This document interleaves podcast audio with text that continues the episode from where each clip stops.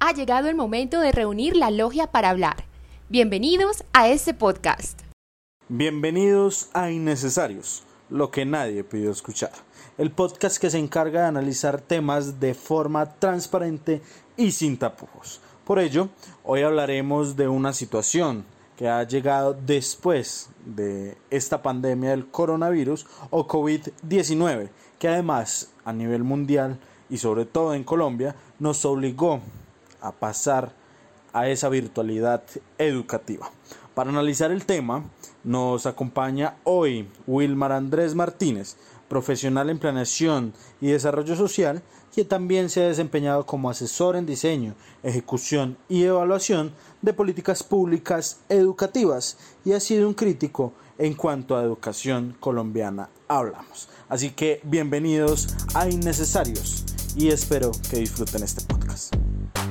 Innecesarios, lo que nadie pidió escuchar.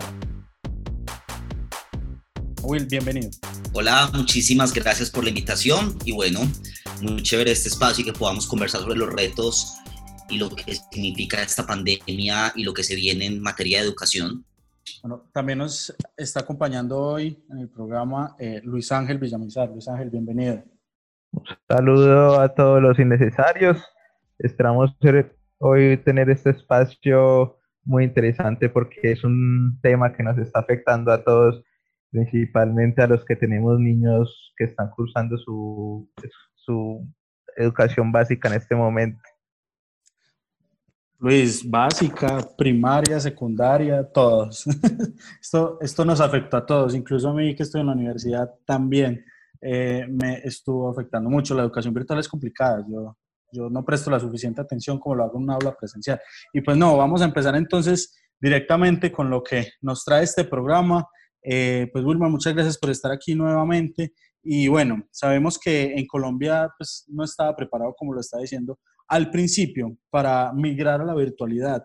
Eh, hace poco, incluso fue hoy, que vi en redes sociales que una niña en San Cristóbal estaba vendiendo sus dibujos para poder tener un computador y estudiar. Eh, al final, el secretario de gobierno, Esteban Restrepo, eh, respondió a la CEO de, de, Duende, de esta agencia publicitaria, que era la que estaba como también haciendo la fuerza por redes sociales, diciendo que pues desde Culturas iba a tratar de, de dar un computador, eh, desde el ISBIMET se iba a visitar y desde Inclusión Social también lo iba a hacer. Al final estuve haciéndole eh, un seguimiento y, esta CEO de, de, Duende, como les dije, ya, ya les consiguió algunas donaciones, incluso ya consiguió el computador y un año de internet. Entonces esto, esto nos está reflejando una problemática grande eh, de, de, de, educación virtual en la, en la actualidad, a pesar de que tenemos como estrategias para hacerlo. Entonces la primera pregunta es, ¿qué nos hace falta fuera de lo tecnológico? Que ya vemos y estamos reflejando aquí lo, la importancia de lo tecnológico para poder acceder a esta virtualidad, pero además de lo tecnológico, ¿qué nos hace falta para garantizar acceso a la educación de calidad a todos nuestros niños, niñas y adolescentes en la virtualidad? Pues bueno, yo creo que hay un asunto que esta pandemia, pues, y todo el fenómeno que el COVID ha generado en el mundo, y es que nos está evidenciando un montón de inequidades y brechas que hemos tenido históricamente desde muchos puntos desde lo social, lo económico y por supuesto lo educativo es una de esas brechas que hoy tenemos. Claramente la infraestructura tecnológica, pues ya todos sabemos las dificultades que el país tiene y sobre todo más en comunidades rurales, donde casi pues gran parte de la gente no tiene acceso a Internet, pues más o menos por cifras del Ministerio de Educación y el Ministerio de las TIC, se habla que aproximadamente solamente el 16,2% de la ruralidad tiene acceso a Internet. Eso es una brecha gigante con el sector urbano, que tiene más o menos un 63,1%, y hay una gran diferencia entre uno y el otro. Pero yo quisiera hablar sobre todo, pues más allá de lo tecnológico, que esa es la invitación, sobre tres asuntos que creo que son básicos que nos está evidenciando esta situación. Lo primero, claramente la poca formación de nuestros docentes en todo el tema de estrategia digital. Pues hemos visto casos, docentes totalmente desbordados por la situación, con muchos grupos de WhatsApp, eh, pues, intentando innovar en sus prácticas pedagógicas, pero con poco conocimiento del uso de las plataformas. Entonces ahí hay un primer elemento que nos está arrojando esta situación y es la necesidad latente que nuestros docentes puedan formarse en esas estrategias digitales. La, virtualidad no va a ser el escenario eterno de la educación, eso es un asunto momentáneo, pero creo que nos está evidenciando que en este momento particular vamos a empezar a tener que acudir a la virtualidad como un apoyo a la presencialidad y que de hacerlo bien, pues va a ser una herramienta muy importante para las instituciones. Lo segundo, que es lo que les está pasando, y ahorita pues Luis lo decía, y pues yo sé que muchos padres están en la misma situación, pues yo no soy padre, pero tengo un sobrino, eh, pues con el que no vivo, pero las veces que, que he podido hablar con mi familia sé las dificultades que pasan en este tema, y es la necesidad de acompañamiento de los padres. Los padres están dando cuenta que tenemos un sistema educativo con muchísimas falencias desde lo pedagógico y que a ellos les está tocando pues mucha de esa tarea. Entonces son padres que teletrabajan y mientras teletrabajan les toca, por supuesto, estar atendiendo a sus niños, que muchos de ellos nada más tienen 20 minutos de capacidad de atención en el, tele, pues en el computador, en el televisor, si es que están accediendo a clases por televisión como lo hacen en muchos espacios de Colombia. Entonces el tema de los padres y la necesidad del acompañamiento de los padres es muy importante, pero también la necesidad de darle herramientas a los padres. Que un padre sepa cómo hacer tareas con su hijo, creo que también debería ser un asunto que deberíamos enseñar como sociedad, que la escuela debería enseñar y esta es la oportunidad para hacerlo. Y lo tercero que para mí es el centro de todo y es la oportunidad de darnos cuenta en dónde tenemos la real dificultad de la educación, es lo obsoleto de nuestro modelo pedagógico. Seguimos teniendo modelos pedagógicos que se basan en la memorización, que se basan en el dictado como práctica pedagógica, que sencillamente les interesa el contenido enciclopédico, es decir, qué te sabes, cómo lo sabes, las fechas, pero donde no hay una intención real de, del conocimiento, o sea, de realmente entender la utilidad del conocimiento, de aplicarlo a la vida y que eso le permita a las personas pues encontrar su vocación, su talento. Entonces, en el tema del modelo pedagógico, creo que nos está evidenciando que hay que hacer muchísimos cambios, pues eso no es nuevo y no me lo estoy inventando yo, esto lo venimos diciendo en Colombia desde la misión de sabios de los 90, la necesidad de cambiar el modelo pedagógico, pero claramente aún en esto no hemos podido avanzar. Eh, Will, yo tengo una pregunta específica de lo que estamos comentando y es sobre la formación docente. Mi pregunta es, ¿son nuestros docentes los que se están quedando atrás en la actualización o a nivel de estudiantes estamos perdiendo el respeto por la profesión del docente? ¿Cuál es el, la razón más pesada ahí? Pues yo no sé cuál sería la más pesada y yo creo que es una combinación de factores. Lo primero es que realmente la labor docente en Colombia no es una labor que sea altamente retribuida. Recordemos que pues, ¿quién decide ser docente en Colombia? En, Colombia la mayoría no deciden ser docente por, por vocación. Muchos deciden ser docente porque no pasaron a otras universidades y les tocó ser docente. Indiscutiblemente tenemos docentes maravillosos también en todo el país que también les interesa y se preocupan y en esta pandemia les ha tocado obviamente demostrar sus capacidades pedagógicas. Pero yo creo que el primer asunto, Luis, es ese. Realmente como sociedad no valoramos el papel del docente. Los salarios siguen siendo muy bajos, el salario de enganche un docente sigue estando muy bajo en comparación con otras profesiones. Por supuesto, la posibilidad de subir en el escalafón genera unas inversiones educativas muy grandes para muchos docentes. Entonces, realmente no hay muchas motivaciones para ser docente. Y aparte de pocas motivaciones, cuando uno compara los resultados de pruebas de Estado como Saber Pro, se da cuenta que las licenciaturas son los que tienen los peores desempeños. Es decir, en asuntos tan importantes como comprensión lectora y razonamiento lógico-matemático, son muchas veces las licenciaturas las que tienen el peor desempeño en comparación con otras profesiones. Entonces sí, tenemos un reto como sociedad y es lograr que el docente se ponga en el centro de la sociedad, que entendamos que así como en un pueblo en algún momento el cura fue el personaje más importante, en el siglo XXI necesitamos que ese sea el docente en todos los niveles, en la educación básica, primaria, en el preescolar, en la secundaria y por supuesto en la media. Y eso también pasa porque tenemos dificultades enormes dentro de ya el modelo educativo y el sistema educativo de docentes con más de 35 y 40 estudiantes por Dios, ¿cómo es una clase física con 35 y 40 estudiantes que la mayoría no quieren estar ahí?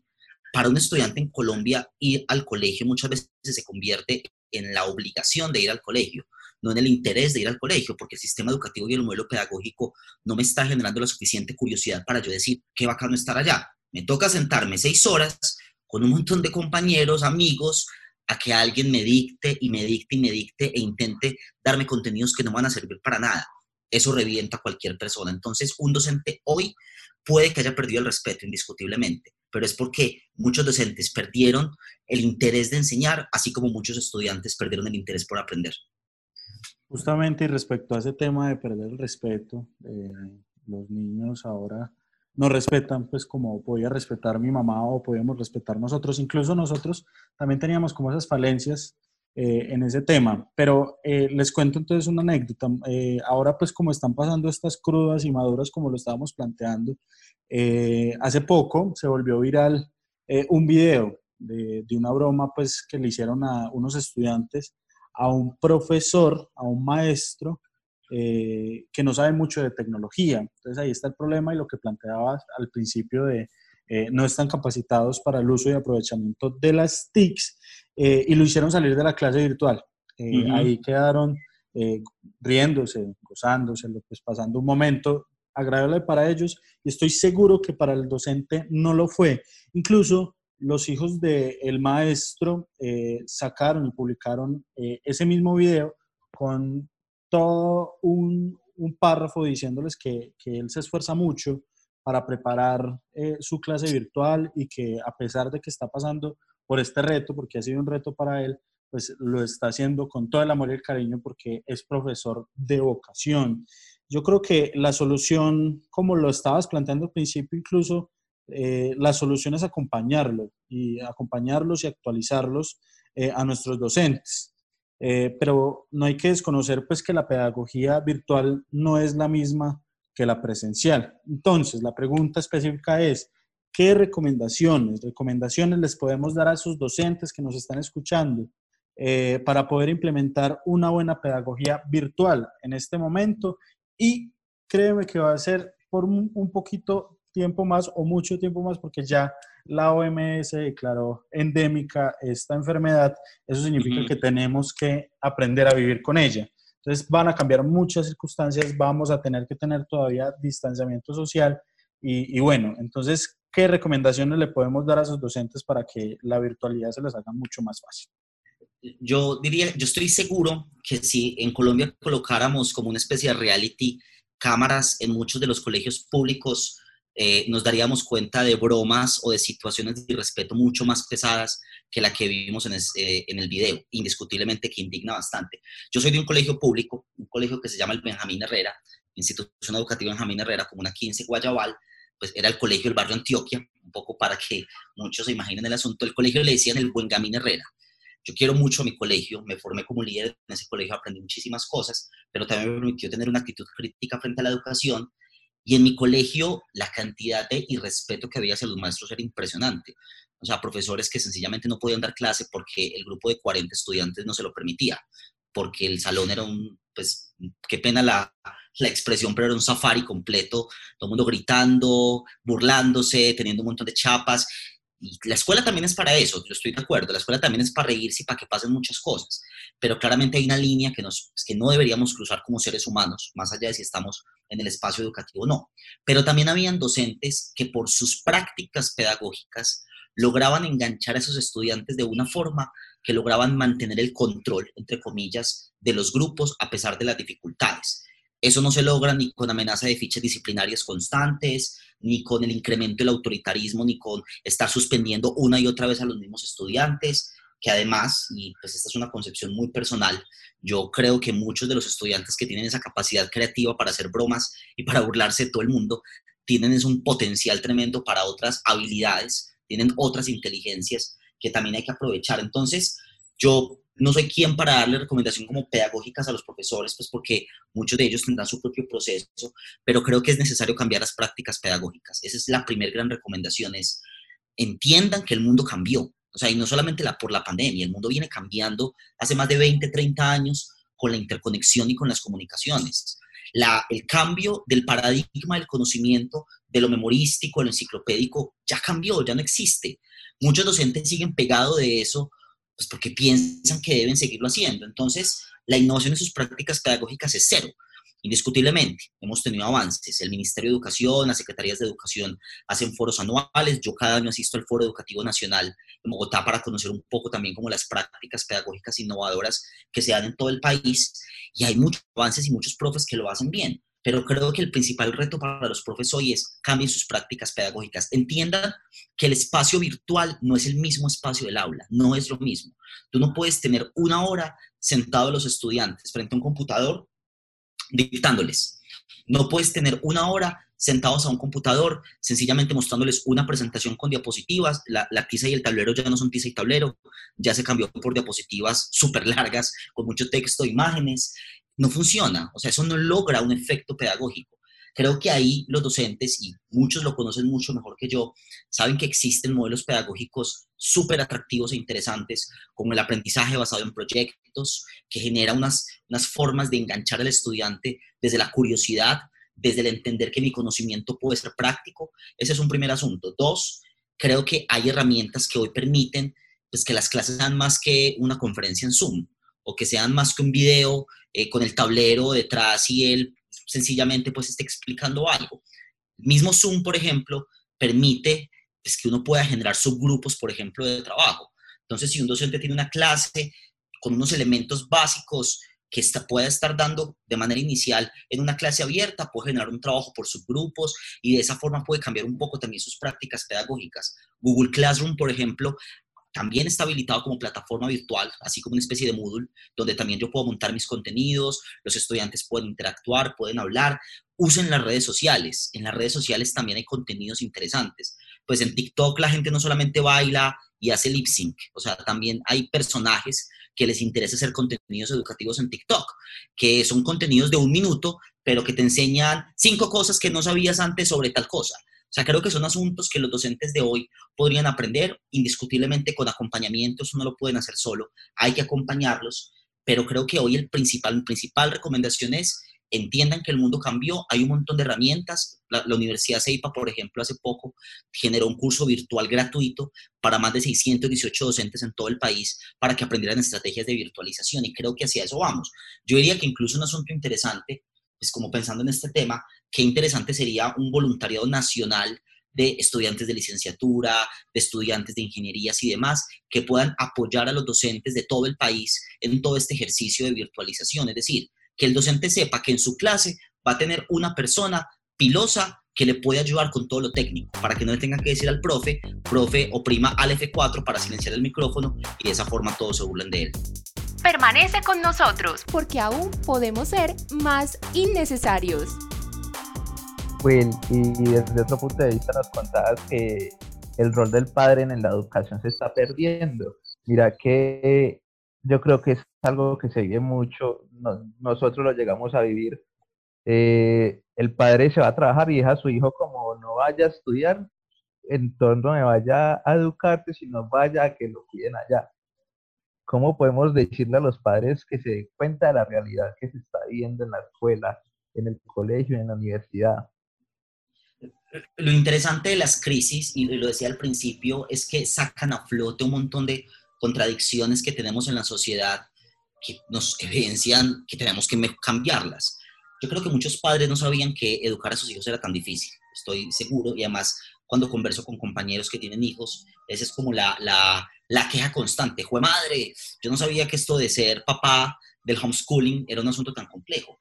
Lo es, y no solamente lo es porque sea difícil mantener la atención de los hijos, sino también porque es otra generación con otras habilidades y capacidades esta no es la generación de quedarse quieto. Tú no le puedes decir hoy a un niño de 4 o 5 años, como lo, hacía, como lo intentan hacer nuestros abuelos todavía, bueno, se queda quieto y se me queda ahí quieto. Los niños no se van a quedar quietos. Los niños hoy tienen una hipersensibilidad a, a los contenidos de todo tipo pues, mi sobrino de 5 años es increíble con los celulares y con toda la tecnología y se conoce los nombres de todos los youtubers y se conoce los nombres, eh, pues le encantan los Avengers, entonces se sabe todos los videos que existen en YouTube sobre Avengers, no sabe leer, pero por ejemplo aprendió sencillamente que los videos en YouTube los busca con lectura guiada. Entonces dice el nombre en YouTube y inmediatamente aparece el video, entonces él mismo está aprendiendo. Yo creo que ahí lo principal, y lo decía yo ahorita, un asunto que nunca hemos hecho como sociedad y, como sistema educativo es darles herramientas a los padres también desde el punto de vista pedagógico frente al acompañamiento escolar. Una comunitaria y a mí siempre me sorprendía del bienestar familiar y siempre me sorprendía mucho ese concepto de guardería, pues sí que todavía muchos lo, lo conciben. Es el concepto de yo me voy a las siete y media, entrego mi niño, mis dos niños, los guardo allá y regreso por la tarde. Y si, mi hijo, ¿cómo le fue en la escuela? Bien, y ya. Esa es la conversación escolar. La conversación asciende cuando la mamá dice, ¿y qué tarea le pusieron? Entonces, la preocupación por la tarea, como si la tarea fuera el gran elemento pedagógico, cosa que no lo es. Y la conversación sube cuando se da cuenta que hay una nota mala o cuando, y luego el papá dice, ¿usted por qué me está perdiendo esta materia? Es decir, el interés real muchas veces de los padres en Colombia no es por el proceso de aprendizaje. El interés a veces es solamente por la evaluación, porque tanto el, hijo me está ganando el año o lo está perdiendo o cuántas materias me está ganando. Digamos que el logro escolar se convierte como en el elemento de atención más importante del padre. No, aquí yo creo que lo que nos debe enseñar esta, esta crisis es que lo importante no es solamente el logro escolar, lo importante también es el proceso de aprendizaje, el proceso educativo.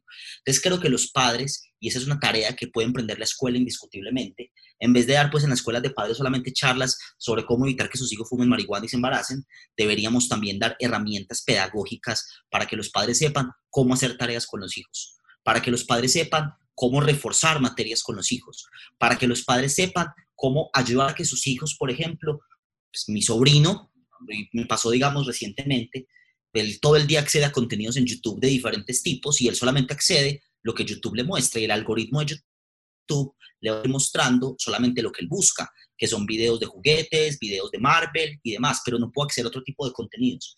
Cuando le mostré Google Maps y le mostré que él podía viajar al mundo en Google Maps, quedó absolutamente sorprendido. Y le dije, ven, vamos a empezar a hacer investigaciones y a él le encantan los misterios, entonces empezó a buscar videos en YouTube sobre misterios en Google Maps. Y luego nos sentamos y le empecé a mostrar cómo buscar esos misterios en Google Maps. Yo creo que si logramos que nuestros hijos en nuestras casas accedan a otros contenidos y no los soltamos todo el día, eh, les entregamos el celular como si fuera un chupete para que no lloren, vea, vea el video que quiera, no me moleste, creo que eso puede ser importante. Y pues, finalmente, yo creo que la mayor, lo que más nos está mostrando esta crisis es que hay que prestar más atención a lo que pasa en la escuela. Los padres están cansados de que les envíen trabajos a los estudiantes porque les toca hacerlos a ellos también. Entonces creo que también los padres se están dando cuenta que no necesariamente lo que está pasando en la escuela es del todo fructífero. También por ahí es súper famoso el audio de la señora que le dice a la profesora, profesora, que pierda el año, que yo ya estoy cansado de tanta tarea, de tantos grupos en WhatsApp. Creo que ese, llegar a este nivel de cansancio en el que muchos padres están, creo que era necesario para darnos cuenta que tenemos que transformar la forma como estamos enseñando. Justamente con ese tema de nosotros estamos haciendo, los padres de familia están haciendo los trabajos, eh, pues bueno, eh, yo creo que ha sido difícil, incluso la concentración de los niños en clase virtual, eh, y muchas veces ni siquiera los docentes, sin culparlos pues totalmente, le hacen como un seguimiento efectivo. Yo le cuento una anécdota muy personal. mi sobrino le enviaron muchos trabajos, muchos, muchos. Eh, y estos solamente los mandan por WhatsApp y lo que estábamos hablando ahorita, y, y, bueno, entonces uno termina haciéndolos.